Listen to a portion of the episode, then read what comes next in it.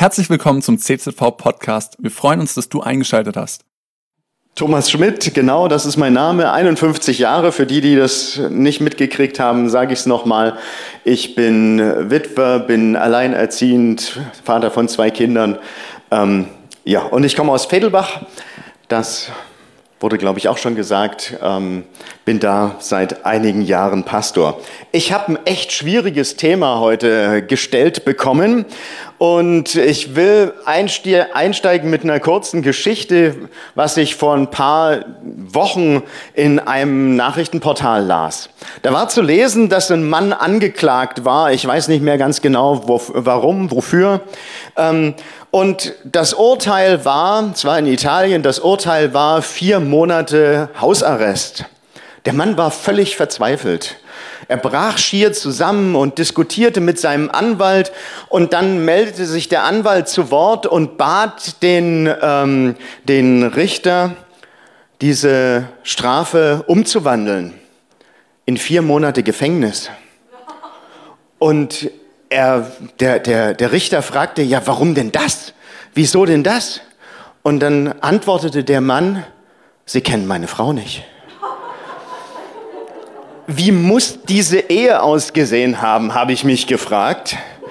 Ähm, vielleicht gibt es das auch andersrum, aber das war tatsächlich in den Nachrichten so zu hören. Ich fand es echt krass. Und die Frage, die ich mir eben gestellt habe, wie sieht's in dieser Ehe aus? Das frage ich mich übrigens manchmal, wenn ich so mitbekomme, wenn ich so als Pastor ein bisschen Einblick in Ehen bekomme.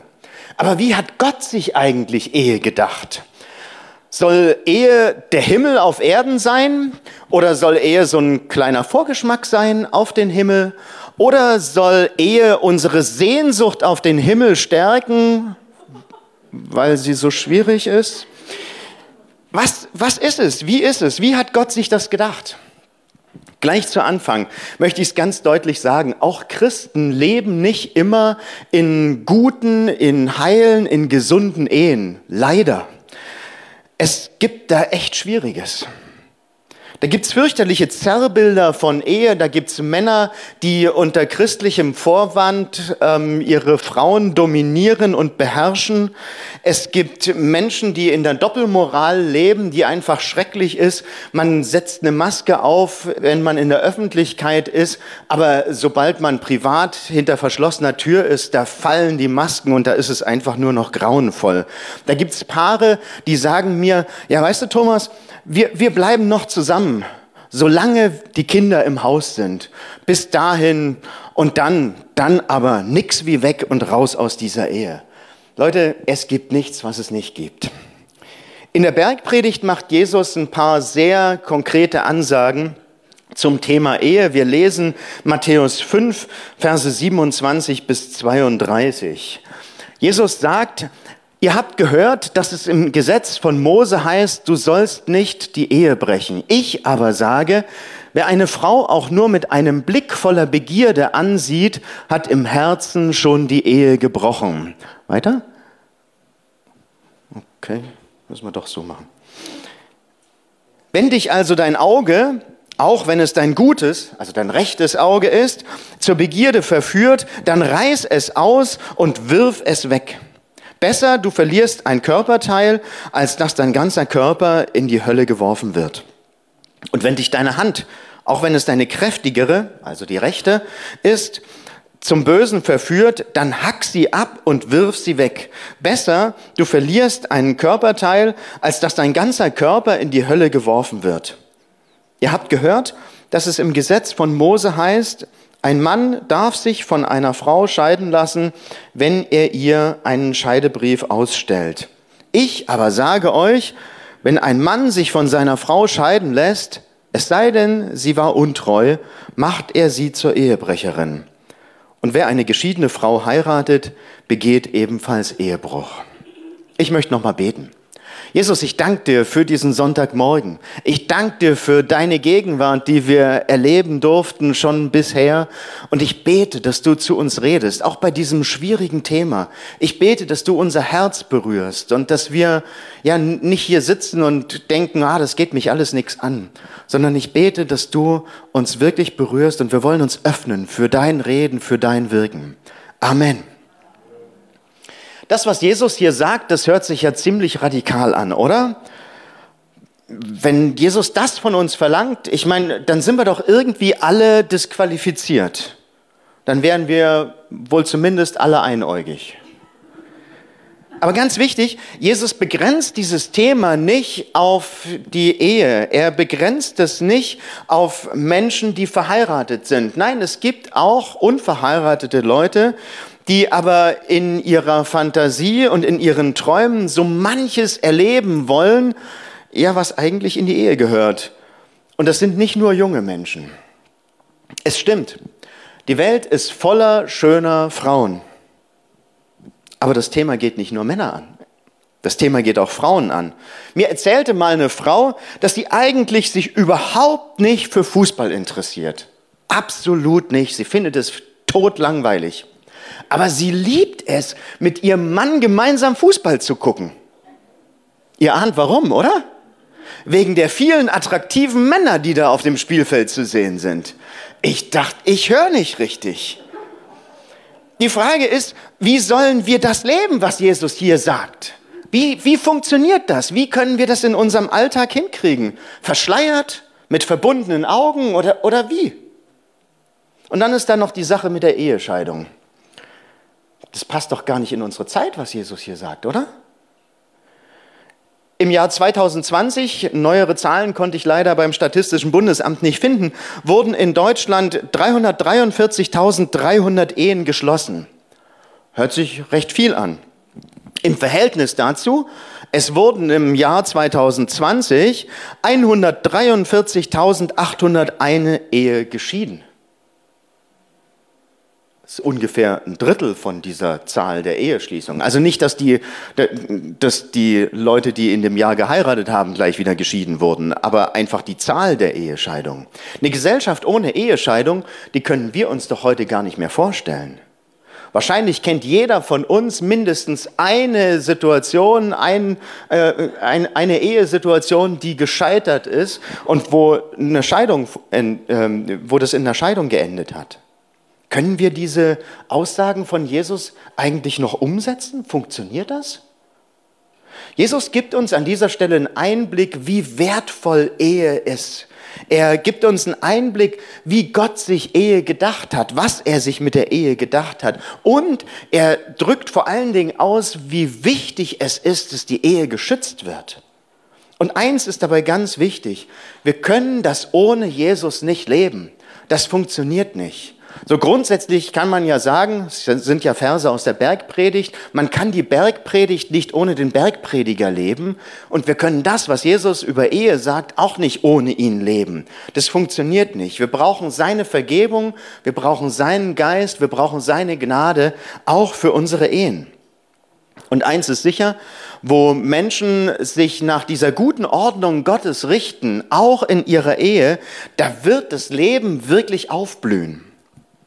Es ist schon erstaunlich, dass Jesus hier ja so wenig über den Sinn und über den Wert von Ehe sagt. Vielleicht ist euch das aufgefallen. Jesus geht direkt in das Thema Ehescheidung hinein und Ehebruch. Aber genau daran können wir erkennen, wie wichtig doch Gott diese Gabe der Ehe ist, die er gegeben hat. Die Ehe soll eben besonders geschützt werden. Das möchte Gott.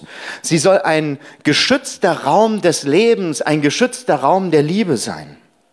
Und so ist mein erster Punkt, die Ehe ist eine Gabe Gottes. In 1. Mose 2, Vers 18 lesen wir, es ist nicht gut, dass der Mensch allein sei. Gott hat den Menschen geschaffen als Mann und Frau.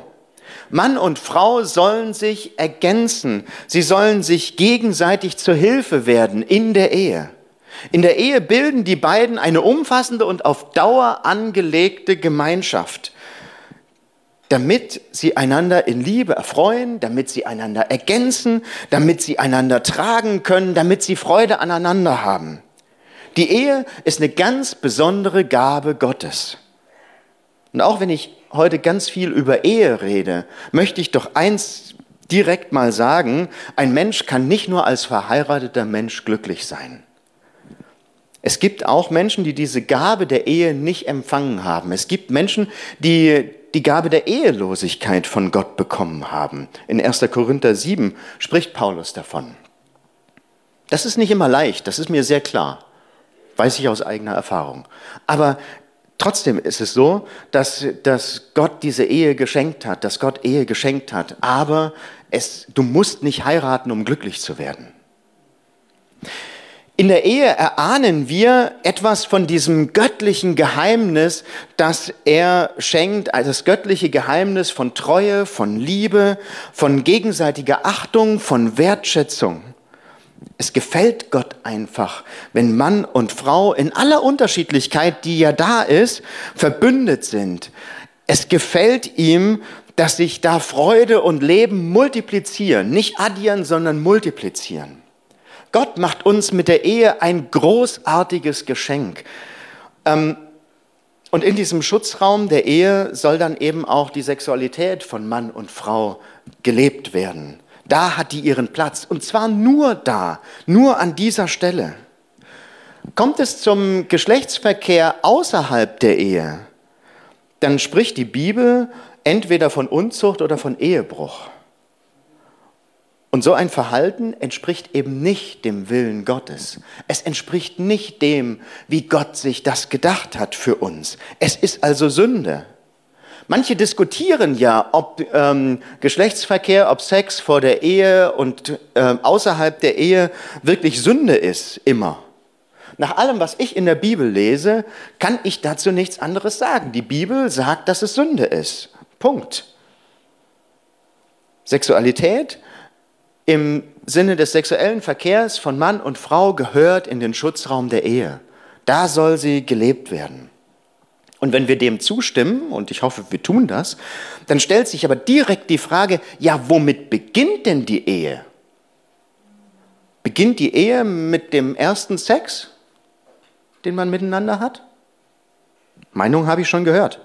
Beginnt sie damit, dass sich zwei, die sich lieben, dass die sich so in trauter Zweisamkeit daheim im Wohnzimmer versprechen, du, wir sind jetzt verheiratet? Ist das Ehe? Nein, ist sie nicht. Als Ehe, die Ehe als verbindliche und auf Dauer angelegte Partnerschaft ist auf zwei Dinge angewiesen. Das eine ist die Treue der Partner gegenseitig und das andere ist dass sie angewiesen ist auf nur öffentlich-rechtlichen Schutz. Die Ehe ist niemals nur eine Abmachung zwischen zwei Menschen ähm, so, so vor Gott im Wohnzimmer oder so, sondern die Ehe hat immer auch öffentlich-rechtlichen Charakter. Das sehen wir schon im Alten Testament. Müsst ihr mal nachschauen. Mir fehlt die Zeit, das genauer zu erklären jetzt oder das mit euch mit Bibelstellen anzuschauen. In Deutschland wird die Zivilehe vor dem Standesamt geschlossen in einer standesamtlichen Trauung, eben um diesen öffentlich-rechtlichen Charakter auch wirklich zu zeigen und um dem gerecht zu werden. Und in der kirchlichen Trauung, die ist uns ja meistens ganz wichtig, in der kirchlichen Trauung wird dann dieser Bund nochmal vor Gott bestätigt. Da bitten wir um den Segen Gottes. Und ganz ehrlich, also ähm, ich habe mit meiner Frau auch immer den, den, den, als Hochzeitstag den Tag der, der kirchlichen Hochzeit gefeiert. Wir haben nicht den standesamtlichen Tag gefeiert. Also an, da haben wir auch dran gedacht, war nur ein Tag vorher. Aber äh, wichtig war uns immer der Tag der kirchlichen Hochzeit. Und trotzdem ist es so, verheiratet bist du, wenn du ähm, vorm Standesamt warst. Nicht anders. Und natürlich ist es so, dass sich manche Formen ändern. Ähm, so mit der Zeit ändert sich so manches, das stimmt. Aber eins bleibt festzuhalten, ohne jegliche öffentlich-rechtliche Form der Eheschließung ist eine Ehe überhaupt nicht denkbar.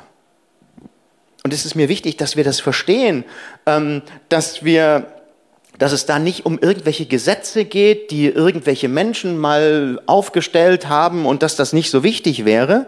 Nein, Gott will, dass diese Ehegemeinschaft wirklich in diesem geschützten Rahmen stattfindet. Und dazu gehört eben dieser öffentlich-rechtliche Rahmen, dass, man, dass Menschen auch vor dem Gesetz verheiratet sind. Okay, das jetzt als Hintergrund und jetzt verstehen wir vor diesem Hintergrund vielleicht auch ein bisschen besser, warum ähm, Jesus davon spricht, wie gefährdet die Ehe ist. Das ist mein zweiter Punkt. Die Ehe eine gefährdete Gabe Gottes. Wenn man heute von Ehebruch spricht, dann meinen wir in der Regel, dass ein Partner außerhalb der Ehe sexuell intim geworden ist. Und das ist auch das gängige Verständnis von Ehebruch in der Bibel. So sehen wir das da auch. Ein solcher Ehebruch war nach dem Gesetz des Mose kein, keine Lappalie, nichts, was man auf die leichte Schulter nehmen konnte. Es war kein Kavaliersdelikt, sondern das wurde mit dem Tod bestraft. Jesus macht aber nun deutlich, dass Ehebruch eben nicht erst dann geschieht, wenn man miteinander im Bett gelandet ist, sondern dass schon der Gedanke Ehebruch ist. Jesus sagt, wer eine Frau ansieht und sie begehrt, der hat schon die Ehe mit ihr gebrochen. Ist es verboten, eine Frau anzuschauen? Sicher nicht. Aber manchem Mann fällt es schwer, dass er beim Anblick einer schönen Frau nicht schon fast im Bett ist mit ihr. Es fällt ihm schwer, dass, diese, dass da nicht dieses ganz starke Verlangen nach sexueller Gemeinschaft mit dieser Frau einfach aufsteigt. Und das war auch schon zur Zeit Jesu so. Auch damals hatten Menschen damit zu kämpfen.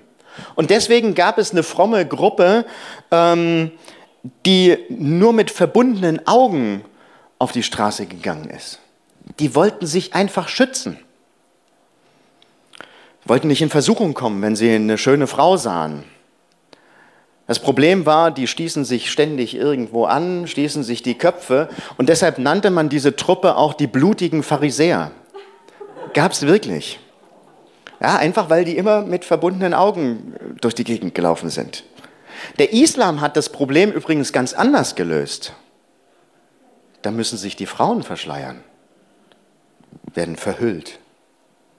Und übrigens, ich meine, es sind nicht nur Männer, die lusterfüllt irgendwie in der Gegend rumgucken. Ich erinnere an mein Beispiel von der Fußball schauenden Frau.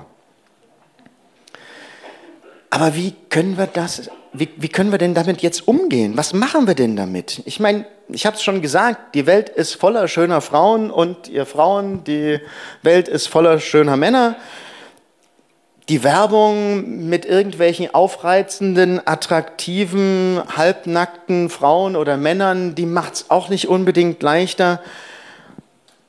Ja, was soll man denn tun? Heute sind viele der Ansicht, dass man einfach so locker dahin flirten kann und das irgendwie schon alles nicht so schlimm ist. Passt schon irgendwie. So Ehebruch im Sinne eines Annäherungsversuchs das scheint irgendwie das Normalste von der Welt zu sein. Ist doch völlig okay. Auch das Thema Pornografie will ich an der Stelle kurz ansprechen. Die Bindung an pornografische Bilder die, und Filme, die ist heute unglaublich verbreitet. Und zwar nicht nur unter jungen Leuten, auch unter Älteren. Nicht nur unter Männern, auch unter Frauen. Also, das betrifft alle der Zugang zu dieser Welt nackter Tatsachen, der ist unglaublich leicht geworden. Und es ist nicht so leicht, diesem Anspruch Gottes wirklich gerecht zu werden. Und wir sollten, wie gesagt, das Ganze auf keinen Fall irgendwie als harmlos ansehen. Jesus macht deutlich, dass da ein radikaler Bruch nötig ist. Und natürlich verlangt Jesus von uns nicht, dass wir uns körperlich irgendwie selbst verstümmeln. Er will nicht, dass wir uns Augen ausreißen und eine Hand abhacken. Das ist nicht wörtlich gemeint. Aber wir sollen erkennen, dass es an dieser Stelle darum geht, eine wirkliche radikale und vielleicht auch tatsächlich schmerzhafte Trennung zu vollziehen damit wir eben nicht von unseren Begierden irgendwie weggerafft werden und am Ende in der Gottesferne, Übersetzung, in der Hölle landen. Oft fängt das ja ganz harmlos an. Da schaut man hin und dann schaut man nochmal hin und dann kann man irgendwie gar nicht mehr weggucken. Vielleicht kennt ihr das. Wie soll man damit umgehen? Was soll man dagegen tun? Vielleicht sagst du, weißt du Thomas, es kommt einfach so über mich. Ich kann überhaupt nichts dafür. Ich kann das auch nicht ändern. Okay, mein Tipp ist, sprich mit Jesus drüber. Wenn du eine schöne Erscheinung siehst, also ich rede von Mann oder Frau, ähm, je nachdem, wenn du eine schöne Erscheinung siehst, dann sprich doch mit Jesus drüber. Danke Gott für diese Person, die du da siehst. Danke Gott, dass er sie so toll gemacht hat, so schön gemacht hat. Und dann sag ihm aber auch, Gott, ich möchte nicht in diese Begierde reinkommen. Ich möchte sie nicht begehren. Ist zumindest eine Variante, wie man damit umgehen kann. Ein Anfang. Und dann bitte meide Bilder, meide Orte, meide Filme, meide irgendwelche Bücher, die dich in ehebrecherische Gedanken oder Situationen hineinbringen wollen. Schalt den Fernseher ab, wenn dort irgendwelche Filme kommen, die ja letztlich Ehebruch verherrlichen oder wo Ehebruch und Unzucht als das Allernormalste der Welt hingestellt wird. Schalt einfach ab. Lösch die Websites, die du irgendwie gespeichert hast, damit du sie dir immer mal wieder anschauen kannst. Lösch diesen Kram. Und wenn das nicht reicht, wenn das Löschen nicht reicht, dann sperr sie dir. Und wenn das auch nicht reicht, dann gibt's so, so Programme zum Beispiel, wo ähm, in regelmäßigen Zeiten, in regelmäßigen Zeitabständen einfach dein kompletter Verlauf, was du an, an äh, Internetseiten angeschaut hast, an eine Person deines Vertrauens geschickt wird. Das ist eine Hilfe. Da kann einem ja, da kann einem geholfen werden. Und wenn dann dein Freund, dem du gesagt hast, du bitte, ich setze dich da ein, weil ich da ein Problem habe, und wenn der sich das dann, wenn der dann diese Liste anschaut, nicht, dass er sich die Seiten angucken soll, ist ja keine Empfehlung, ähm, wenn der sich diese Liste anschaut, dann, dann sieht er, oh Mann, der war wieder auf dieser Seite, dann spricht er dich vielleicht an. Aber äh, ich glaube, es, es reicht eigentlich schon, wenn du weißt, hey, der sieht das.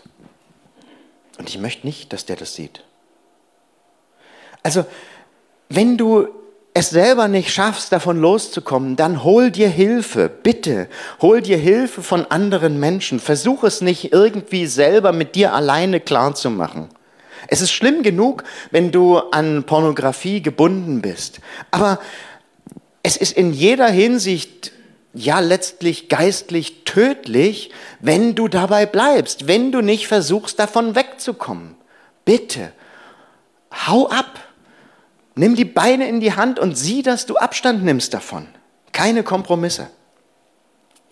Und vielleicht meinen wir, das betone ich immer wieder, vielleicht meinen wir jetzt, das betrifft ja nur die Jungen, die im Saft stehen. Hey, das betrifft alle, wirklich alle Generationen. Haben wir noch diesen himmlischen Maßstab für Ehe? Manch einer wundert sich, dass er geistlich nicht vorankommt in seinem Leben, dass er geistlich nicht wächst. Vielleicht könnte es daran liegen, dass du ständig Kompromisse mit der Sünde machst. Vielleicht auf diesem Gebiet, vielleicht auch auf irgendeinem anderen Gebiet. Aber wo wir Kompromisse mit der Sünde machen, dann hindert, da hindert es uns daran, geistlich zu wachsen. Das ist doch ganz klar. Die Sünde ist wie so ein Strudel, der dich immer tiefer runterreißen will. Und du kommst nur raus, wenn du dich an Jesus festhältst, dich an ihm festklammerst. So wie Petrus das gemacht hat, als er da im See am Absaufen war. Also, komm zu Jesus, bring ihm deine Schuld, bring ihm deine Sünde, wenn das in deinem Leben ist, und bitte Jesus, dir die Augen zu putzen sozusagen. Jesus sagt ja, selig sind die reinen Herzens sind, denn sie werden Gott schauen. Hey, das wollen wir doch. Wir wollen doch mal bei Jesus ankommen. Deshalb meine dringende Bitte ist, lass dir von Jesus die Augen putzen und vielleicht auch das Gehirn. Schauen wir uns noch einen weiteren Aspekt an, den Jesus hier aufzeigt und den will ich mal als Frage formulieren. Die Ehe eine Gabe Gottes, äh, die Ehe eine zeitliche Gabe Gottes, die unteren beiden Zeilen sind das. Wir haben es schon gemerkt, die Ehe war zur Zeit Jesu genauso angefochten, wie das heute der Fall ist. Nach dem Gesetz des Mose gab es die Möglichkeit, dass ein Mann einer Frau einen Scheidebrief gab und dadurch die Ehe aufgelöst, geschieden wurde. Das geschah öffentlich-rechtlich, das konnte man nicht einfach privat machen, das musste unter Zeugen passieren. Aber dabei hatte die Frau so gut wie keine Rechte. Ein Mann konnte einer Frau diesen Scheidebrief geben, wenn, wenn sie die Ehe gebrochen hatte, er konnte ihr aber auch diesen Scheidebrief geben, wenn er irgendetwas Schändliches an ihr fand. Was war das? Etwas Schändliches? Dafür reichte es, wenn das Essen angebrannt war oder wenn sie nicht mehr die hübscheste von allen war. Das war schändlich genug, um die Ehe zu scheiden, um sie zu beenden. Und so wurden zur Zeit Jesu auch sehr, sehr viele Ehen geschieden. Jesus selber gibt der Frau oder den Frauen einen viel höheren Stellenwert, als das damals in der Gesellschaft üblich war. Ähm, aber die Realität war wirklich eine traurige, die ähnlich war, wie sie heute auch ist. Es wurden viele Ehen geschieden. Es gab sogar Rabbiner, die morgens ihre Ankunft in irgendeinem Ort ankündigten und dann konnten sich scheidungswillige Männer melden. Männer, die sich überlegten, mal für einen Tag aus ihrer Ehe auszusteigen, die ließen sich dann morgens von diesem Rabbiner oder in, in, ähm, als, von diesem, vor diesem Rabbiner als Zeuge, ließen sie sich scheiden und dann heirateten sie sofort irgendwie eine andere Frau ihrer Wahl. Dann waren sie ja wieder verheiratet. Mit der hatten sie einen schönen Tag und am Abend ließen sie sich von dieser Eintagesfrau auch wieder scheiden und heirateten gleich vielleicht wieder die bisherige Frau. War dann ge gesetzlich alles gut geregelt, ja? Also es war nichts außerhalb der Ehe passiert, alles prima. Jesus bezeichnet das als Ehebruch. Geht total an diesem himmlischen Niveau von Ehe, wie es eigentlich gedacht ist, geht es total vorbei. Jesus macht an dieser Stelle deutlich, dass diese Praxis der Scheidebriefe, wie es sie damals eben gab, dass die eigentlich von Gott nicht vorgesehen war. Es war eine Notordnung, hatte nichts mit Gottes, mit Gottes guter Schöpfungsordnung zu tun. In einem Gespräch Jesu ähm, sagt er den Pharisäern, Mose erlaubt die Ehescheidung, weil eure Herzen hart sind. Aber ursprünglich war nicht Gottes Wille. Und ich sage euch, ein Mann, der sich von seiner Frau scheiden lässt und eine andere heiratet, begeht Ehebruch, es sei denn, seine Frau war untreu. Jesus macht an dieser Stelle sehr, sehr deutlich, dass die Ehe lebenslang gedacht ist. Ehe ist lebenslänglich im positiven Sinn. Dieses treue Verhältnis gilt so lange, wie diese beiden Ehepartner leben. Deshalb heißt es eben in unseren Eheversprechen auch, bis dass der Tod euch scheidet. Nach diesen Aussagen Jesu ist aber Ehebruch, äh, ist aber nach Ehebruch dann eben eine Scheidung möglich. Wohlgemerkt, sie ist möglich. Sie wird nicht eingefordert. Der bessere Weg wäre doch, wenn die beiden Ehepartner sich versöhnen wenn sie sich gegenseitig vergeben können, wenn sie wieder zueinander finden. Aber wie gesagt, Ehebruch wäre ein Grund, dass die Ehe geschieden werden kann. Der Apostel Paulus erwähnt noch eine weitere Situation, in der eine Ehe geschieden werden kann. Das lesen wir im 1. Korintherbrief, Kapitel 7, ab Vers 12. Da schreibt Paulus, im Übrigen sage ich, nicht der Herr, wenn ein Christ eine ungläubige Frau hat, die weiterhin bei ihm bleiben will, soll er sich nicht von ihr trennen. Dasselbe gilt für eine Christin, die einen ungläubigen Mann hat. Wenn er bei ihr bleiben will, soll sie sich nicht von ihm trennen. Wenn aber der ungläubige Teil auf der Trennung besteht, dann gebt ihn frei. In diesem Fall ist der christliche Teil, Mann oder Frau, nicht an die Ehe gebunden. Gott hat euch zu einem Leben in Frieden berufen. Auch hier, es ist eine Möglichkeit, kein Muss. Wenn also ein Nichtchrist sich von einem christlichen Ehepartner trennen will, dann ist dieser gläubige Partner frei, einer Scheidung zuzustimmen.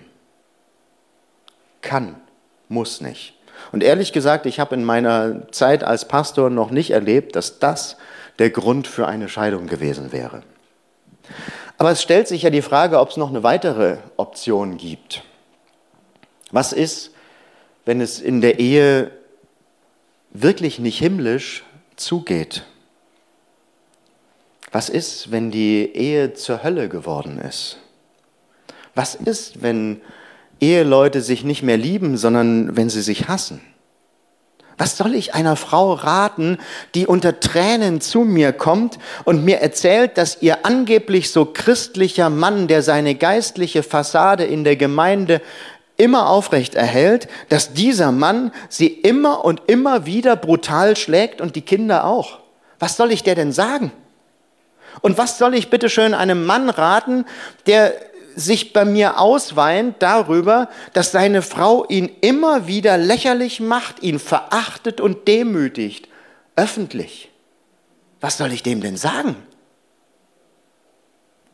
Ich will es mal so sagen, in solchen Situationen hat das Leben Vorfahrt. Ich denke in diesem Zusammenhang immer wieder an das Wort Jesu, das er in Bezug auf die Sabbatheiligung sagt. Da sagt Jesus, der Sabbat ist für den Menschen da, nicht der Mensch für den Sabbat. Markus 2, Vers 27 lesen wir das. Und deshalb möchte ich an dieser Stelle das mal übertragen und sagen, die Ehe ist um des Menschen willen gemacht, nicht der Mensch für die Ehe.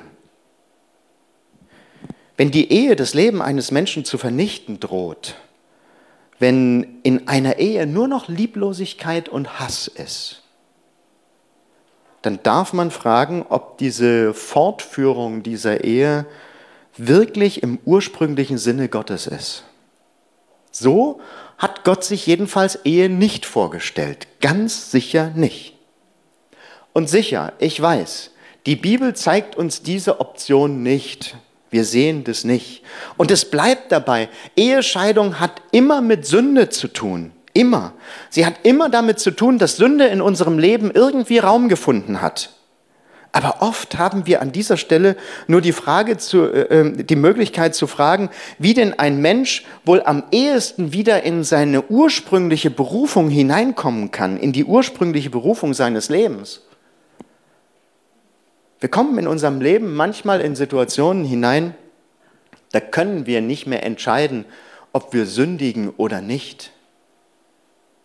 Das ist sozusagen die Wahl zwischen Pest und Cholera. Egal wie wir uns entscheiden, wir kommen diesem ursprünglichen Willen Gottes nicht klar, nicht nach. Es ist einfach klar, Ehescheidung ist nicht im Willen Gottes. Es ist sündhaft. Und wir merken aber auch, wenn wir in dieser Ehe verbleiben oder wenn diese Person in dieser Ehe verbleibt, in einem solchen Zustand von gegenseitigem Hass und von Gewalt, dann ist es auch sündhaft.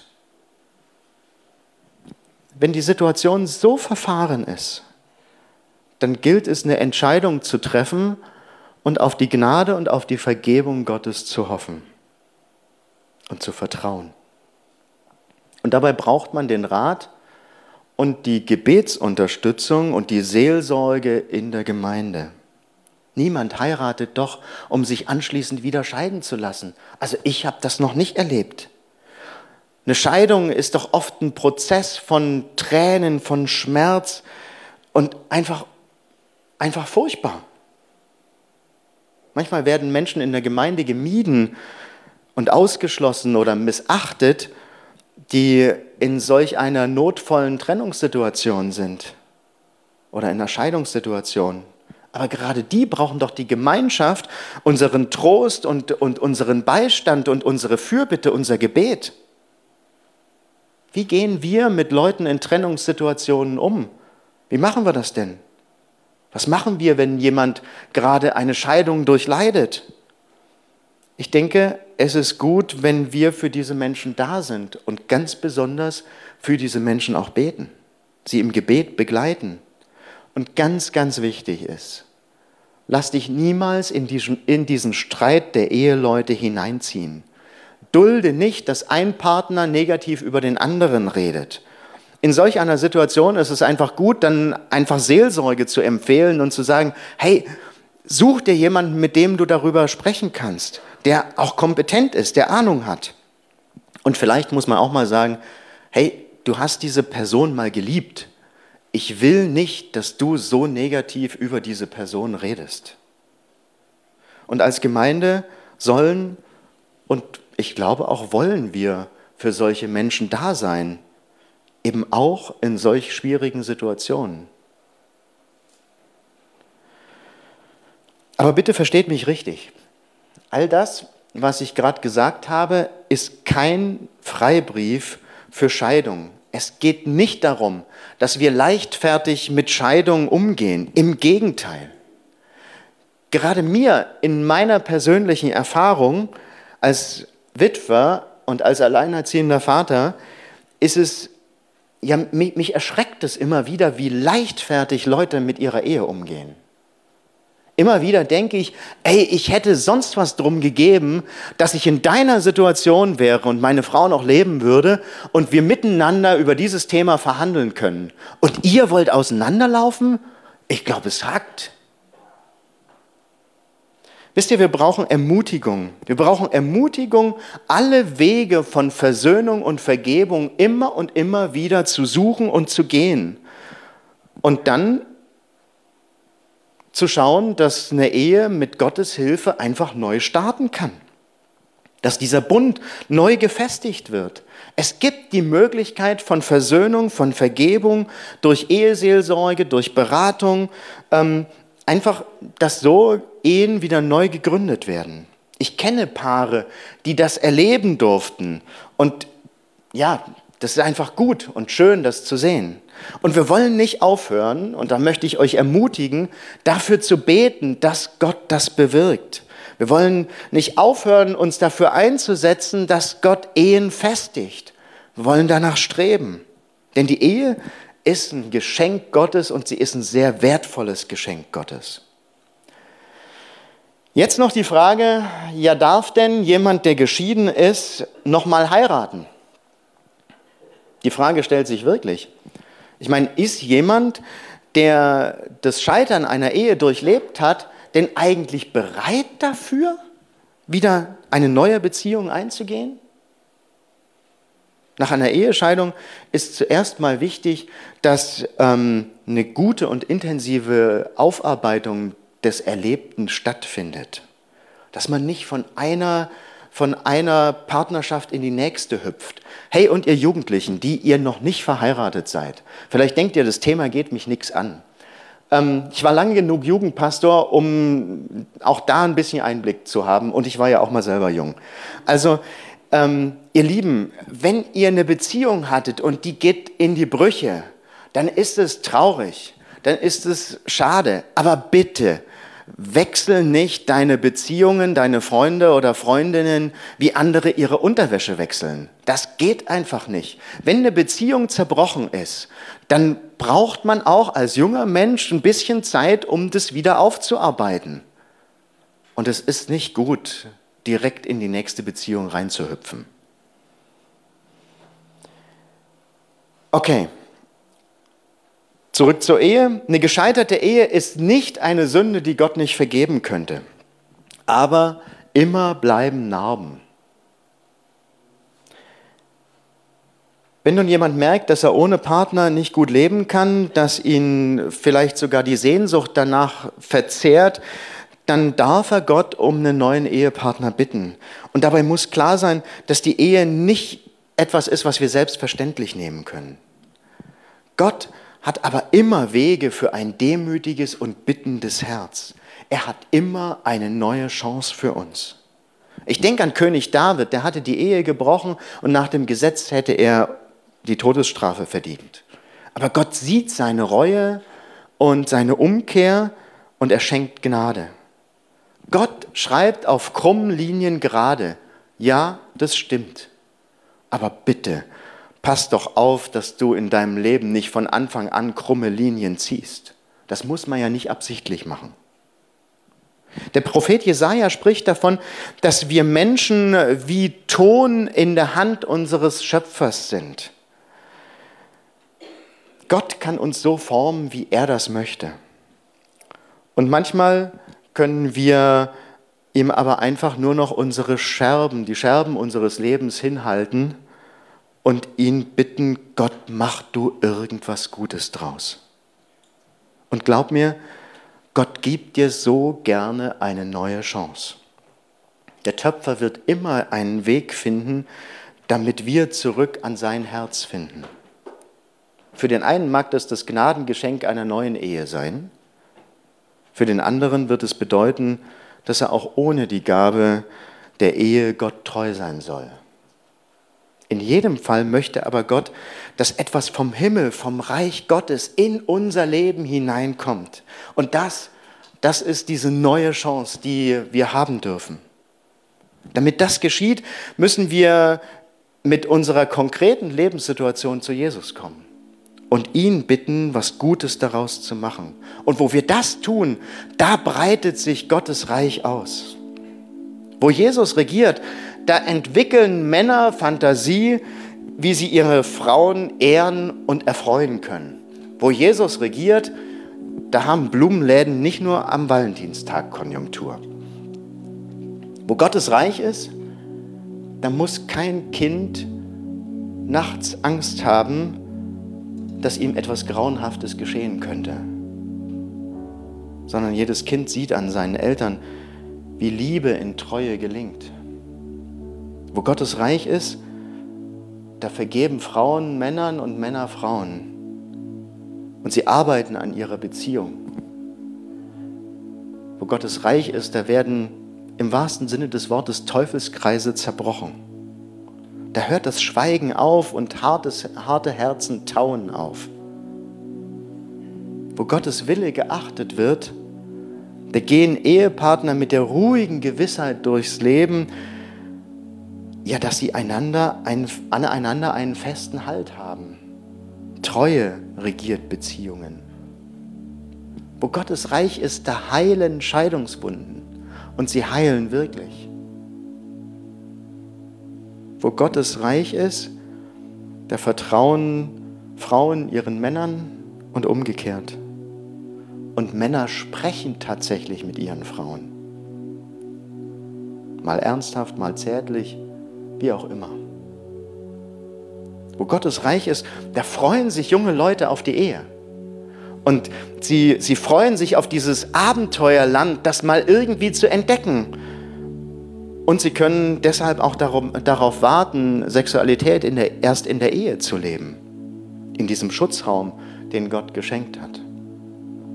Und wo Gottes Reich ist, da sitzen Alte auf der Bank in der Sonne Händchen haltend. Und er sieht hinter den Runzeln seiner Frau diese bildhübsche junge Frau, die er mal geheiratet hat. Und beide wissen, ich kann mich darauf verlassen, geliebt zu werden, bis der Tod uns scheidet. Auch wenn ich alt und klapprig bin. Und alle zusammen haben ziemlich viel Spaß miteinander. Und genau das will Gott.